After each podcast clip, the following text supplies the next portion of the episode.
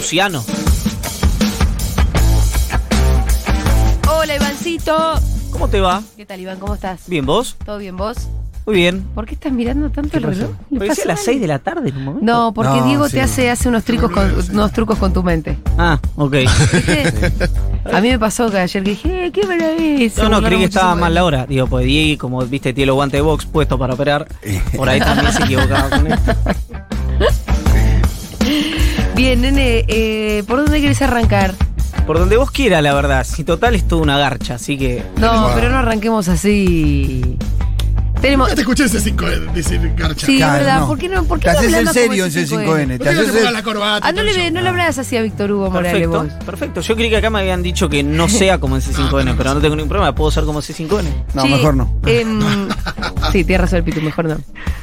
Estoy un poco harta del acuerdo del F con el FMI. ¿Podemos como Imagínate, imagínate Alberto Fernández. Sí, no, no, total. Imagínate Cristina Kirchner. Imagínate Martín Guzmán. Imagínate Guzmán. Ay.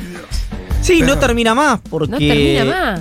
es tan grueso el error. O el otro día yo dije, parece que fue un cometí una herejía ¿Qué, qué dijiste? para la feligresía progresista. A ver. Le dije a Santilli en una entrevista que el acuerdo con el Fondo Monetario Internacional había sido el error del siglo. Sí. Y entonces hubo gente, mucha gente en redes sociales, Sí. que me agredió diciéndome que yo era un macrista encubierto porque dije error. En vez de Y decir que no el fue error, fue deliberado. Claro, fue deliberadamente. Sí, sí. Así que la les quiero decir semántica. eh, Cuidado, cuidado la semántica. muy amablemente Sí. ¿Qué le vas a decir? Cuidado. que se hagan hervir y se tomen el caldo. Viste, re viejo decir eso, ¿no? Como, el como le dirían C5. Ese es un dicho del interior, me parece. ¿no? Sí, en dicho el interior.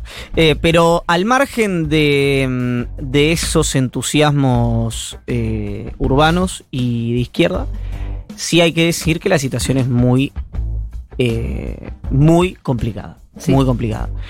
Porque de, de los acuerdos con el Fondo Monetario Internacional hay de dos tipos. Son los muy malos y los malos. Sí, es lo que nos dice Sayat siempre también acá. Por eso, entonces, si yo sin escucharlo a Alfredo dije eso, yo ya podría levantarme, irme y darme por hecho, para no cagarla, ¿viste? Pues decir, bueno. Eh, ahora, mi verdad relativa es que lo único peor que un acuerdo con el Fondo Monetario Internacional es un no acuerdo con el Fondo. Monetario Internacional. Bueno, vos ahí también decís que por ahí hay algún sector adentro del kirchnerismo que juega un poco a la del no acuerdo. Claro, pero está bien. Igual, yo también quiero plantear esto, que es. Yo creo que es un error en materia política y económica, y de política económica a viva voz y por todo lo alto. Que decir.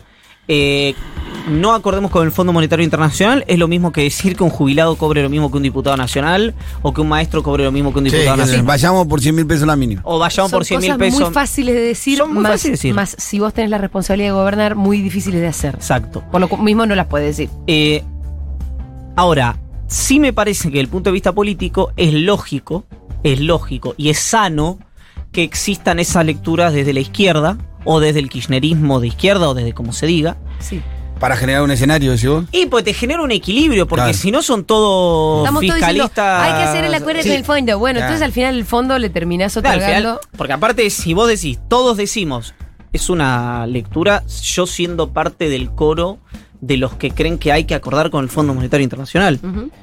Pero si todos decimos que hay que acordar con el Fondo Monetario Internacional, viene el fondo y te dice, bueno, entonces además de acordar que una reforma Sí. laboral y una reforma previsional, si están Claro. todos de acuerdo con el acuerdo con el fondo. Claro. Entonces Claro. está bien políticamente que haya ese... Si ni la CGT plantea un debate frente al cómo, Entonces me parece sano que haya sectores diga. que lo planteen, por más que yo crea que estén absolutamente equivocados con la lectura.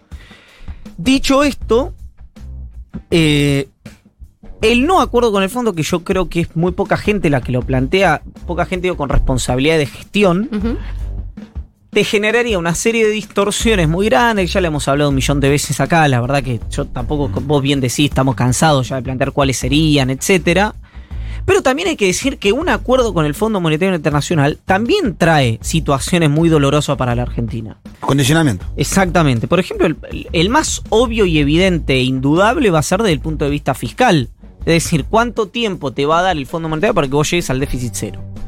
¿Y de qué manera? Bueno, ahí es donde medio va a estar el punto nodal de, de ese debate. ¿En cuánto tiempo?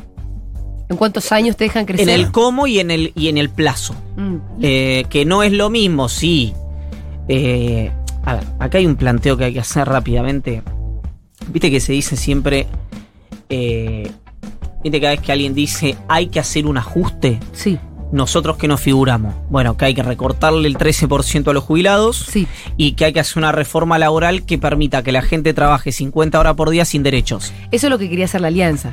Por eso, pero quiero decir, hay una musicalidad respecto a lo que hizo Sí. la alianza y a lo que hizo el macrismo, que decir ajuste es siempre hablar de esas cuestiones. Sí, y, de- y decir reducir el déficit en el Es ajuste, claro. También, Eso es un Claro. ajuste hecho y derecho. Lo que pasa es de dónde vos venís claro. de ese ajuste. Sí, ahora Es- hay otra teoría, reduzcamos el, el, el, el- reduzcamos el coso de la, la brecha fiscal a través del crecimiento y no de la Bueno, si eso, eso para mí es ciencia ficción, Claro. porque siempre algo de ajuste real vas a tener que hacer. La pregunta es, ¿sobre qué vos haces ese ajuste?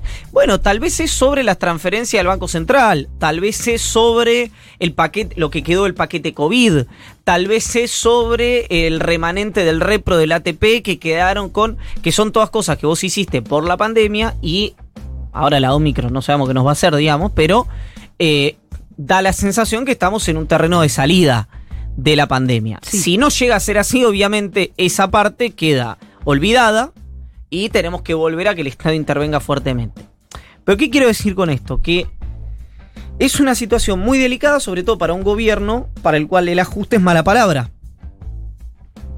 Ahora, eh, esto es fundamentalmente lo que voy a decir ahora para los peronistas y algunos en la mesa, también es para ustedes que dicen siempre algo interesante para mí que sí, yo siempre tuve una discusión una vez muy fuerte con Juliana Di Tulio sobre esto que es el pueblo no se equivoca. Que es un axioma, un eslogan del peronismo que sobre todo estaba presente cuando gobernaba Cristina, no lo vi tan presente cuando gobernaba No, claro, Macri. cuando ganó Macri, poco Lo cual, lo cual me da la sensación que son peronistas Claro. que no creen tanto en la gente. Creen en la gente cuando vota lo que le gustan a ellos. Pero no importa, eso es otra cosa. No, me parece que está mal hecha la frase porque debería pueblo- ser la, la decisión del pueblo no se discute, que es Eso otra cosa, que es otra cosa. Esa me gusta más. El Porque no que se equivoca, se equivoca. Quizás no se discute la decisión del pueblo. Que se equivoca, se equivoca el pueblo, tenés que Y ir. El no sé pueblo si no se se equivoca equivoca. salvo en los principales centros urbanos y en la capital. No, pero por eso, por eso es otra vez que es, si, si hay un planteo que el pueblo se equivoca, quien emite eso, desde el peronismo, no desde el no peronismo, que yo lo puedo hacer con total libertad, Sí. Y bueno, es un poco de vanguardia iluminada y un poco elitista, pero ¿por qué yo voy a decir que ese se equivocó si ese puede decir que yo me equivoqué al votar? Entonces, por eso digo que los axiomas generalistas en general son medio esquivos al análisis político. ¿Por qué planteo todo esto? Eso te iba a preguntar, ¿a qué Porque el acuerdo con el Fondo Monetario Sí. Internacional fue tomado por un gobierno elegido soberanamente dos veces en las presidenciales y en las legislativas por la sociedad argentina. Entonces, no existe la idea de decir. Te diría tres veces, ¿Por qué? si contás la última. O bueno, tres veces y contás la última, gracias. No existe la idea de decir, como el acuerdo con el Fondo Monetario no lo tomé yo, yo no me voy a hacer cargo. Porque si no, eso podría ser aplicable a una serie de determinaciones de política pública que podrían usar casi todos los gobiernos. A saber, eh, jubilaciones. No, bueno, dice Macri. Yo esta como- fórmula no armé, así que no la Claro, pago, como claro. yo no armé la fórmula de la, la polinómica de Amado, Vudú, eh, cuando se restatizaron la FJP, yo esa jubilación no la pago. Y así sucesivamente con casi cualquier cosa. Por eso lo que planteo es que hay cuestiones que son cuestiones de Estado. Esta es una cuestión de Estado. Responsabilidad de Macri, 100%. 100%. Responsabilidad también probablemente de una parte del peronismo que no hizo la fuerza suficiente, por lo menos para que la sociedad argentina viera en ese momento cuál era el nivel de daño que yo sigo creyendo que es el error del siglo, el acuerdo con el Fondo Monetario Internacional, en el que Macri y su equipo económico nos iban a meter producto de ese acuerdo con el Fondo Monetario, probablemente también. Pero es 90-10, no es 50 y 50. ¿Qué te dijo Santilli con del error del siglo? Tuvimos una conversación medio etérea en la que yo no quiero eh, mencionarla porque no está obviamente Santilli hablando, pero él no lo, evidentemente no lo interpreta así. También es cierto que eh, no es su eh, especialidad, la economía, y entonces había algunas cuestiones que eran respuestas más generalistas.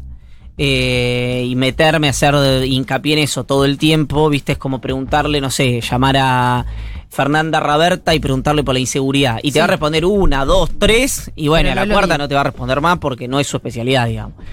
Eh, ahora, eh, acá hay que plantear que el, el jefe, el cerebro económico de la reta es Hernán Lacunza, que fue ministro de Economía de Mauricio Macri también. Entonces, para que la reta muestre, Santillo, quien sea, que su programa económico es distinto que el de Macri, y te hace un esfuerzo grande, porque los actores económicos son, Son los mismos. o son muy parecidos.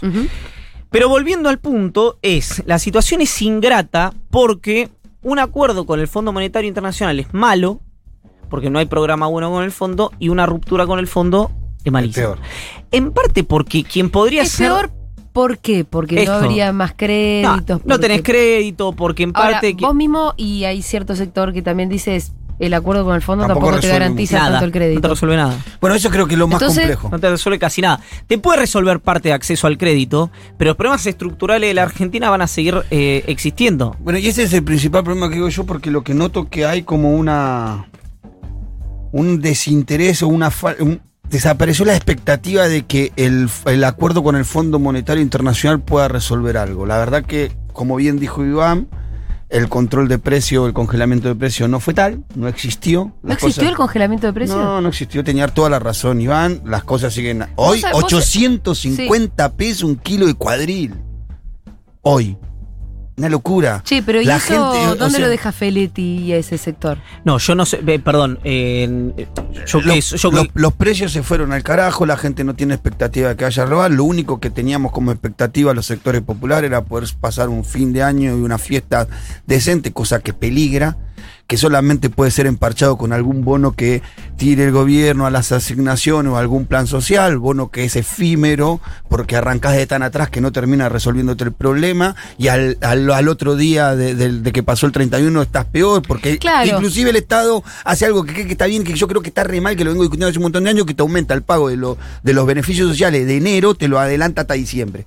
Entonces vos cobrás en 10 días dos cobros, el de diciembre y el de enero. Pero esa plata se la revienta a la gente en la fiesta y en febrero se hace, enero y febrero se hacen eternos. Mm. Entonces la miseria que pasa la gente durante enero y febrero es estrepitosa. Entonces la verdad que la situación es muy, muy compleja. yo no seguí el tema del cumplimiento o no, honestamente, del acuerdo de precios. Sí pasa lo que decimos acá habitualmente, que es los supermercados cumplen el acuerdo de precios y los almacenes de cercanía no. Pero hay un entusiasmo otra vez siempre presente que es obviamente, por razones lógicas, digamos, de, de- de jerarquía de poder, de enojarse con Coto, con Carrefour, que enojarse con el almacenero de la esquina de tu casa. En general es bastante evidente que pasa eso. ¿Por qué? Y bueno, pues es mucho más sencillo para el Estado controlar a una gran cadena sí que, controla un almacén de cero, barrio. Cero empatía de estos tipos, cosa que es iluso pensar que la tendrían, pero existe cero empatía, es verdaderamente perverso hacer pasar a la población más humilde de nuestra patria por esta situación en diciembre por el solo hecho de defender tus niveles de ganancia. Mm. ¿Por qué es eso? ¿Qué te puede hacer a vos de tan malo ganar unos puntos menos en diciembre? Porque al- a- la- el, el costo de que vos te ganes el mismo nivel de ganancia todos los meses en diciembre es que gente la pase verdaderamente muy mal. Sí, claro. Que el 12, que el 24 al 12 se convierta en una es miseria total. Yo creo que obviamente la empatía no existe, no existió nunca. A mí también me sorprende, ¿eh? Yo creo que si yo fuera millonaria y tuviera supermercados, creo que sería mejor persona, pero no importa.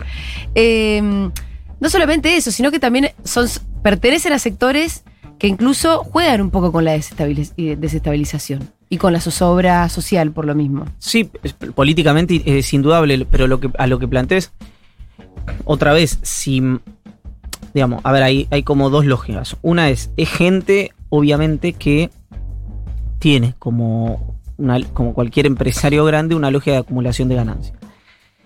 Eh, también es cierto que gente, desde el punto de vista de los supermercados, que siempre te dice, vos hablas con cualquier jefe de cadena de supermercados y te dice, nosotros perdemos plata. Mm.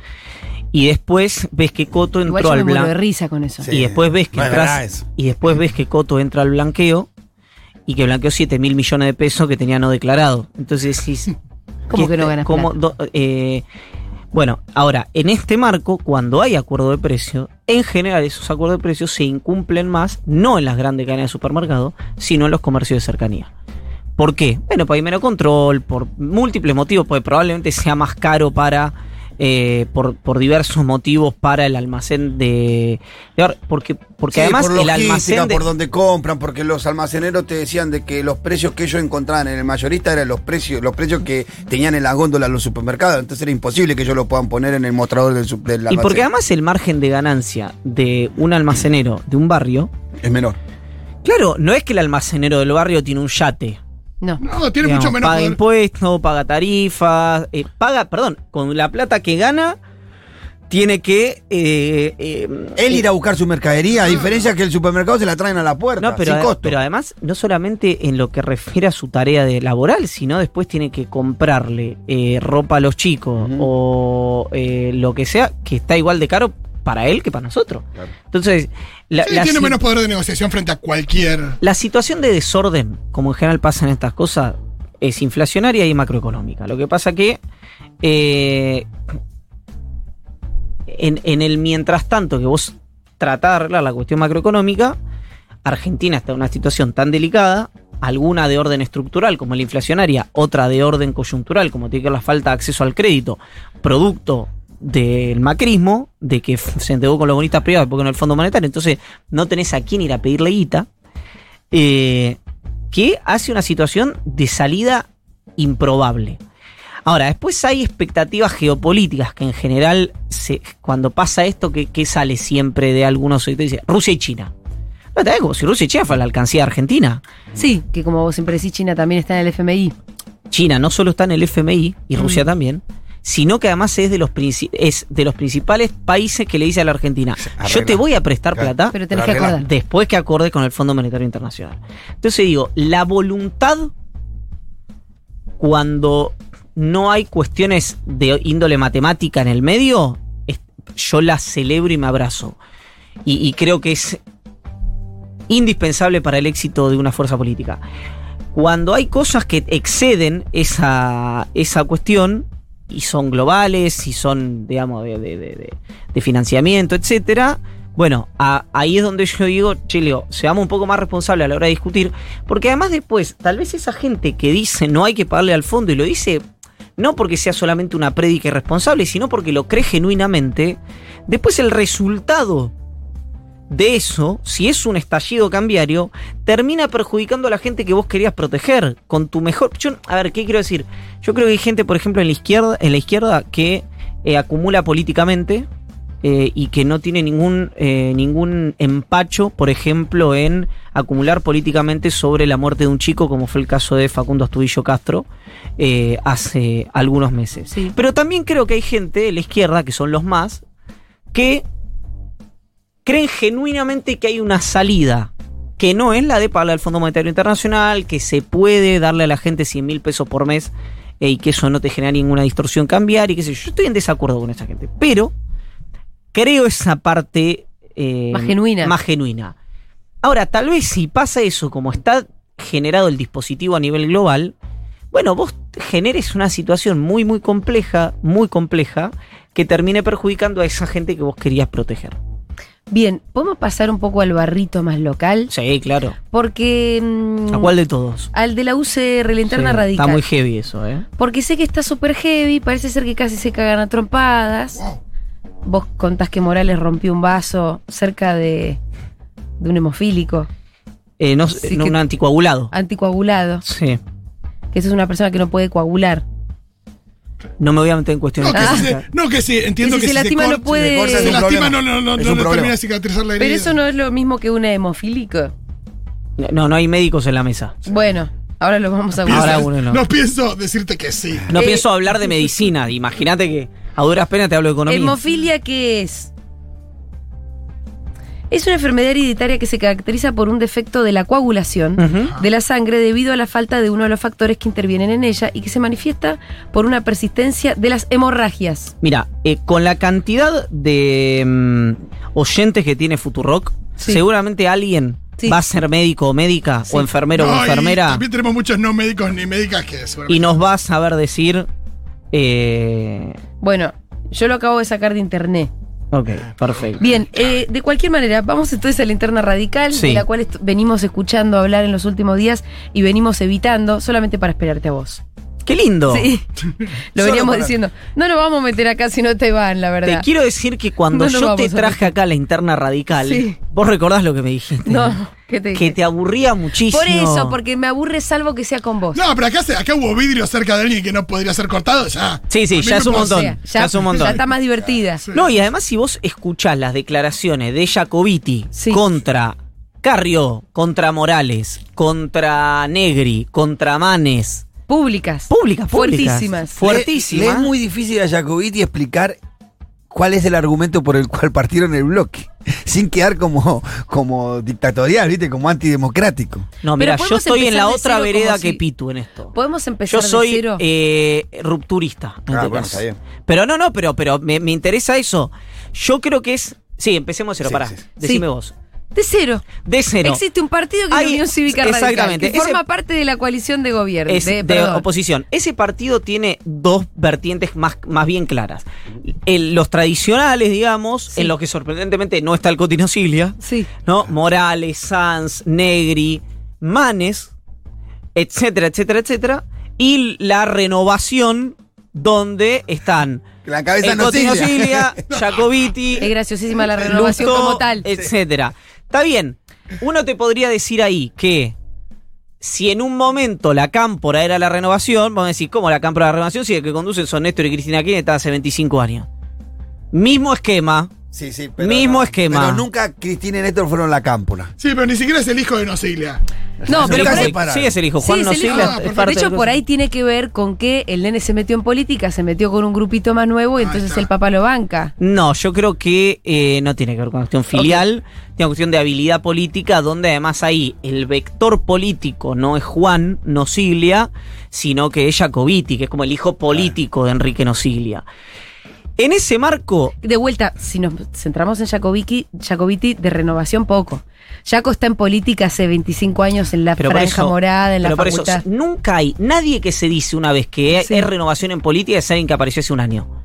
Porque por algo llegan a lugares donde Sí. no llega un militante de 18 años. Sí. Digo, es muy difícil. Son muchos años igual, no es es muy difícil que Ofelia Fer- eh, que existan muchos Ofelia Fernández. Además, Ofelia Fernández no llega ahí porque ella armó una agrupación y qué sé yo y qué sé cuánto, sino porque se re- ella se eh, reveló como una figura estudiantil muy vigorosa y muy preparada, pero quien fue a pelear por ella fue Juan Grabois con Máximo Kirchner. Claro. Entonces, digo, eh, esa renovación nunca se da. Ahora, si usted me dice, no, yo conozco casos donde hay chicos de 18, chicas de 19, 20, 21, 22 años que son diputados nacionales, yo te digo, bueno, mostrámelo porque yo soy un desastre que no los conozco, digamos, ¿no? Conozco a Ofelia y a dos más que tendrán 7, 8 años más que ella. En ese marco la discusión es de poder, obviamente, ¿no? Ta- Estamos hablando que nadie está discutiendo otra cosa que no sea poder, digamos, ¿no? Está por la duda, porque si hay alguien que creyó que se está discutiendo otra cosa, lo viste, los mandamientos de Raúl Alfonsín, no es eso. Si hay algún, si hay algún despabilado por ahí. Exacto. En ese, eh, en ese marco, Negri, que está en contra de las reelecciones indefinidas para intendentes y gobernadores, quiere ir por su quinta reelección Sí. como jefe de bloque. De, inter- de bloque, de la lo- y de interbloque. Lo cual es interesante porque siempre se le dice a los gobernadores y a los intendentes, ustedes son caudillos feudales porque van a las reelecciones indefinidas, pero lo vota la gente. Y vos querías tu quinta reelección definida por una votación palaciega que se resuelve a base de revoleo de contratos. Es extraordinaria, la Argentina es extraordinaria. Pero bueno, hay un entusiasmo en general en contra de las reelecciones, el cual yo no me voy a oponer porque hay pelea que no doy. Pero Pará, en este caso, Entusiasmo en contra de las reelecciones. claro. Sí. Que va fluctuando. Pero estaban revisando esa. Va Igual. fluctuando. Si ah, Depende de no. cuándo me agarres. No, en las reelecciones indefinidas para los intendentes se acabaron.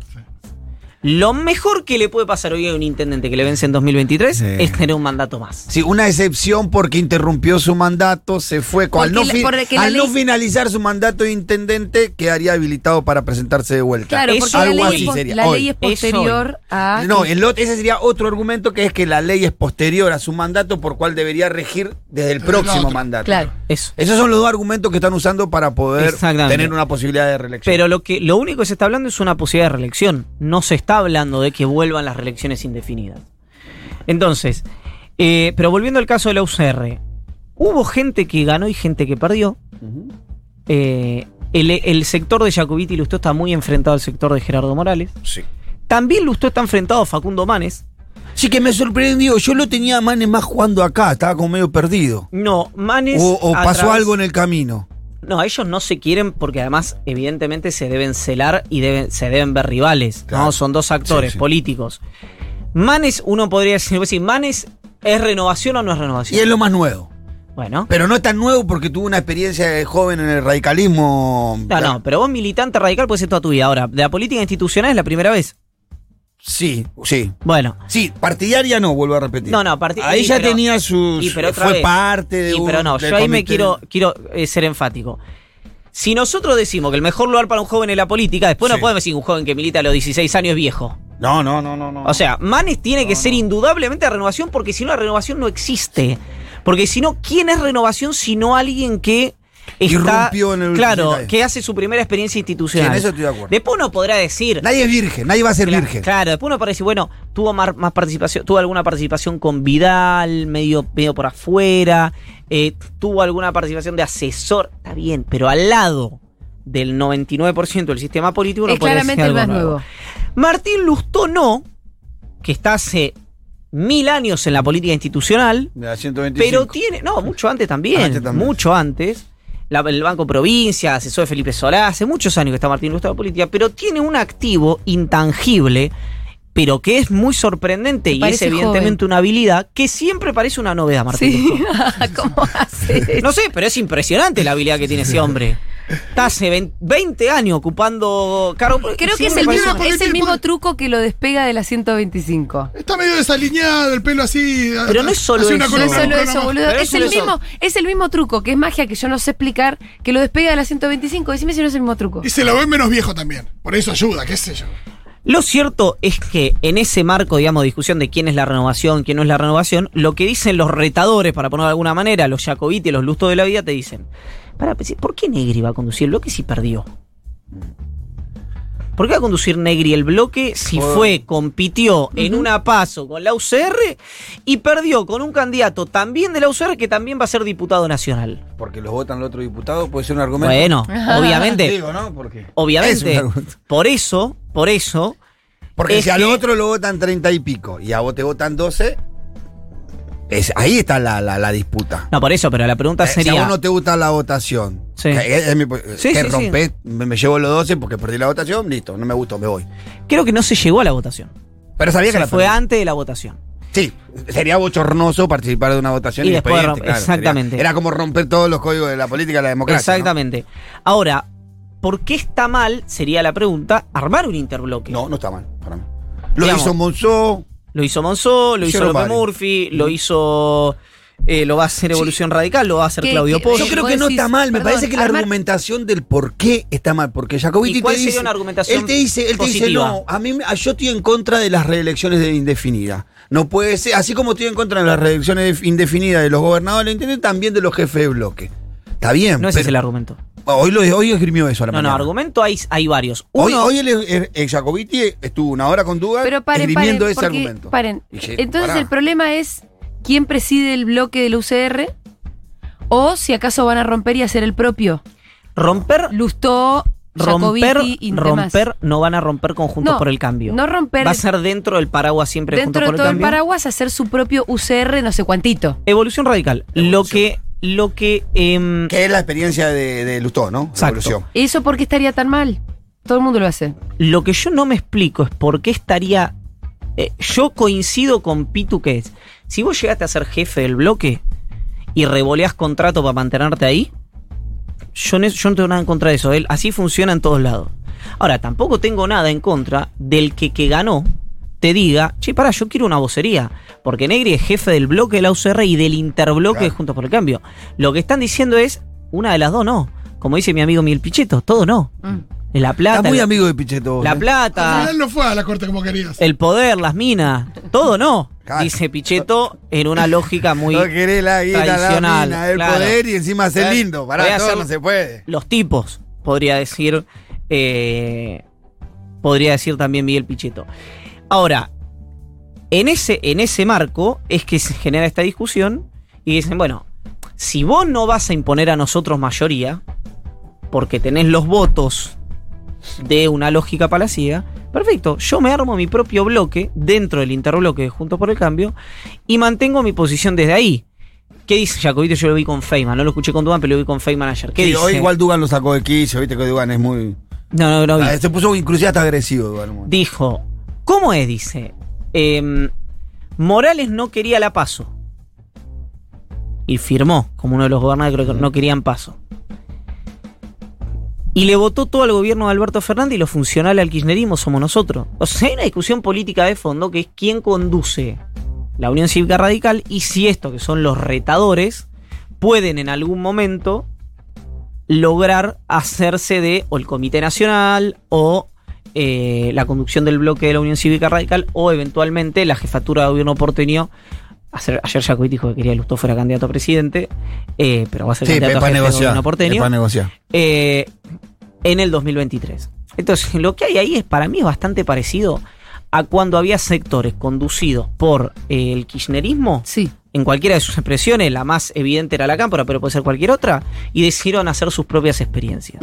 ¿Qué decían esos sectores cuando le decían a- traidor, antidemócrata? Decían, no, no estoy de acuerdo en tu manera de conducir. Bueno, esta situación me parece que es bastante análoga a esa, con una diferencia. Sí. Cuando esos sectores se probaron en elecciones, hicieron agua, porque Sí. los votos eran de Cristina Kirchner. Cuando Lustó se probó en elecciones contra la reta, Le fue muy bien. casi le Casi le gana le fue. la jefatura de Y- gobierno y que este nuevo espacio de evolución se arroga una revi- revitalización del radicalismo que hubo en el último tiempo según eh, la irrupción de ellos, ¿no? Porque lo que te dice Jacobit y Nosiglia es que agua. ellos, que ellos agarraron un partido radical que no tenía ni legislador en la ciudad de Buenos Aires y que hoy tiene legisladores, tiene una voz cantante y tiene posibilidad de, poner el próximo candidato a jefe de gobierno. y tiene un acuerdo muy fuerte con la ciudad de Buenos Aires, tiene la presidencia del Banco Ciudad, tiene la auditoría general de la, naci- de la ciudad, tiene varios representantes. ¿Podemos llegar al episodio del vaso, por favor? Sí, es todo este marco y esta Es lo más discusión, importante. esta Lo más discusión importante. pública, ¿qué generó? Generó que em, Cornejo, como presidente del Comité Nacional, que elige autoridades el 17 de diciembre, convoque a ambos espacios y a otros actores del radicalismo al comité. ¿Para qué? Bueno, para que no subiera de tono eh, la discusión pública. Porque imagínate cómo va a terminar ese 17. Si llegan así.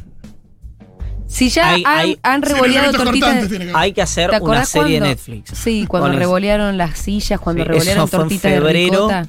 Eso fue en febrero con el acuerdo que Sanz motoriza para para el radicalismo, para acordar con Macri, y que Morales se oponía porque quería acordar con Massa. Y ese fue el bardo que se generó en eh, Gualeguaychú, ¿no? Fue la convención.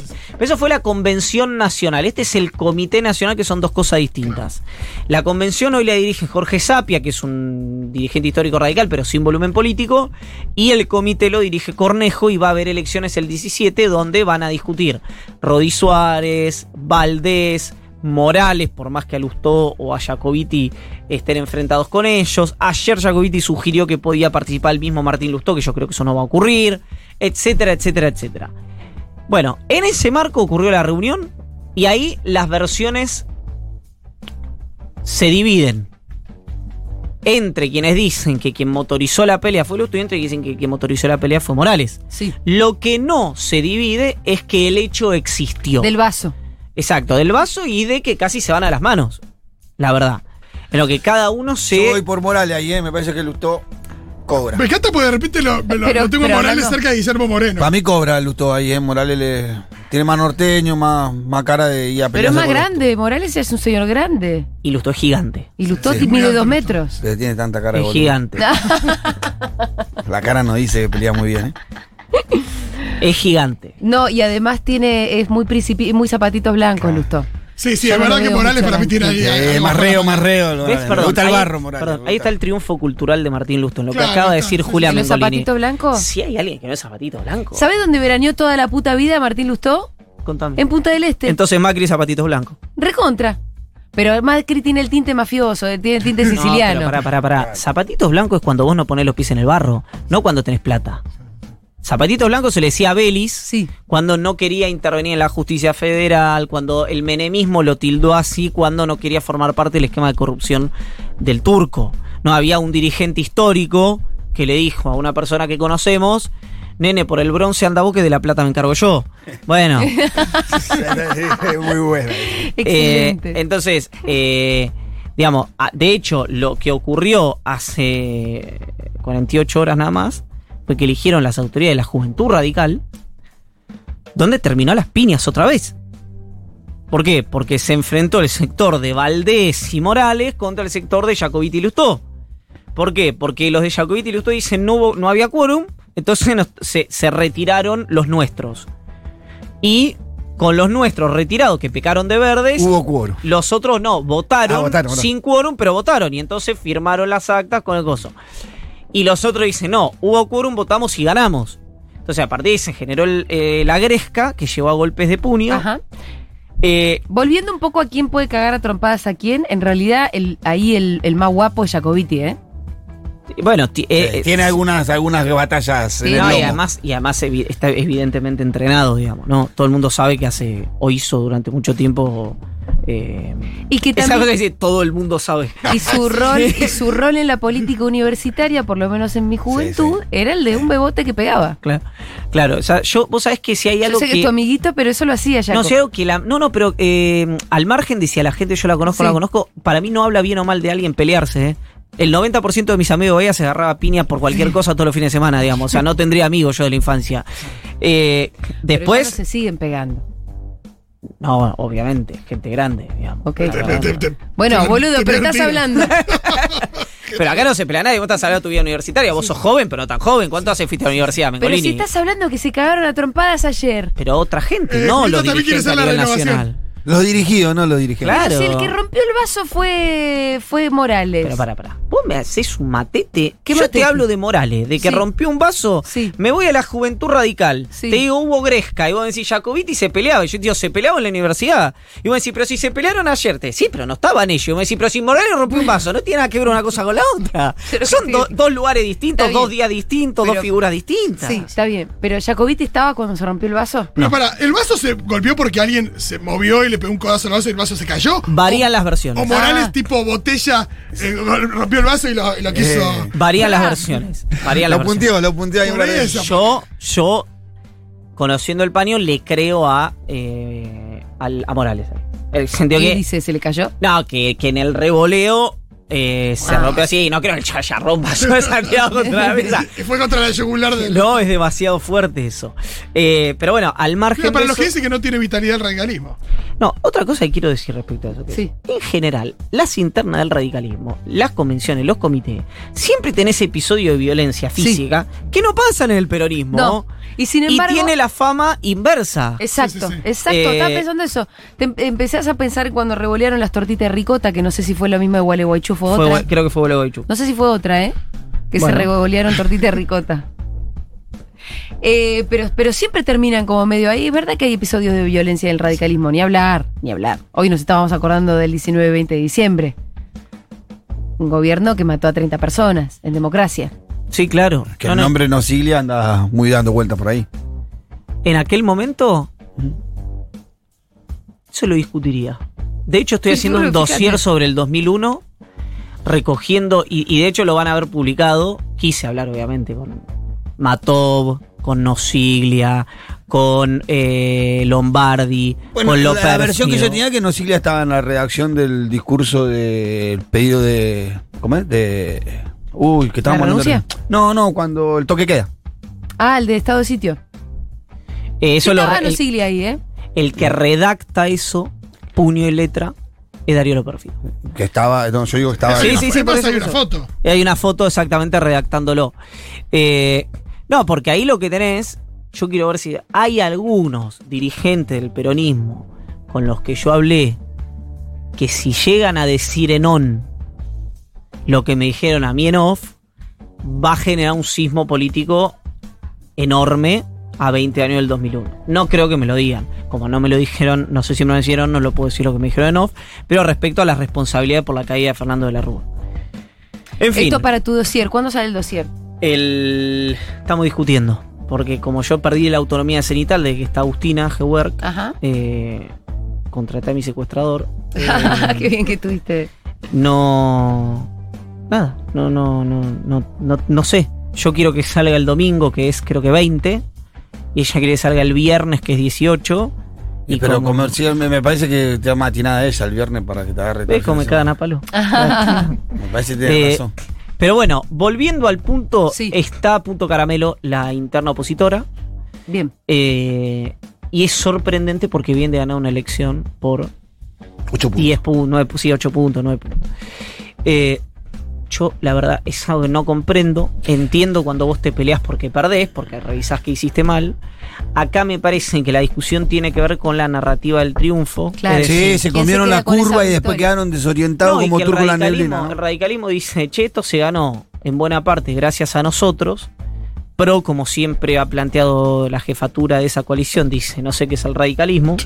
y la coalición ¿Qué cívica... radi- ¿UCR qué? Sí. Me encanta porque en el medio pasó un gobierno. Donde Sí, sí, no. sí, sí. Y, eh, y hubo, yo me olvidé de escribirlo hoy, pero hubo un cruce entre la reta y un dirigente radical también, que le dijo todo el respeto que vos te habías ganado por enfrentar a Macri y ganarle la pulseada política Sí. y, y haber ganado la elección, lo perdiste festejándole el cumpleaños de 15 a Carrió después que nos meó a todos en la cara. Es decir, recuerdan que Carrió Sí. le pegó a la reta, le pegó En a la las, ca- pegó carpetas de Carrió ahí tienen un tema. Yo lo que creo es que hay alguno me decía que alguno para no hacer nombre de los que nombró Sí. Carrió. Yo digo, ¿por cómo es que no le responde? Dice, "No, la reta no le responde porque mide 70 puntos, digamos. No tiene por qué responderle a nadie porque va así Sí. fl- flotando y llega. Igual fue, ¿no? Como te decía el otro. No, no, fue y después lo celebró en Twitter. Sí. No solo fue. Eh, y otros te dicen, mira, hay muchos de los que señala Carrió que no se bancan un escaneo, por eso Claro. no reacciona frente a Claro, Carrió. claro. Lo que pasa es que algunos de los señalados por Carrió, yo se los conté la semana pasada, a mí me decía, para, para, dice, sí, todo lo que quiero con mis amigos. Algunos con mucha capacidad de ahorro, ¿no? Pero dice, claro, pero mis amigos no están presos, como está D'Alessio. Sí. Mis amigos no están apuntados por armarle carpetas a oficialistas y opositores, como está Misikoski en AFIP, etcétera, etcétera, etcétera. Entonces lo que digo es, ojo, porque no es gente acostumbrada a la deliberación horizontal. Yo no creo en el corto plazo para nada que se rompa junto por el cambio, de ninguna manera. Ahora, insisto, no es gente acostumbrada a la deliberación horizontal como a la deliberación interna, como si está acostumbrado el peronismo, por más que después, cuando hay un conductor o hay una conducción política, el resto se cuadra o habitualmente se cuadra. ¿no? No siempre. Así que me parece que hay que mirarlo de cerca. Tiene una a favor la oposición, que es que se termina el año, digamos, ¿no? Claro. Entonces no tenés La campana lo salva. Claro, yo creo que el último mojón es lo que dijo Julia. Hay que prestarle especial atención al, eh, a la elección del Comité Nacional el 17 de diciembre. Porque además, si se judicializa la elección de la Juventud Radical de anteayer, Sí. también se puede judicializar la nacional Claro. y va a ser un Va escándalo. a ser de un antecedente complicado. Iván Yagroski hasta el martes que viene. Muchas gracias.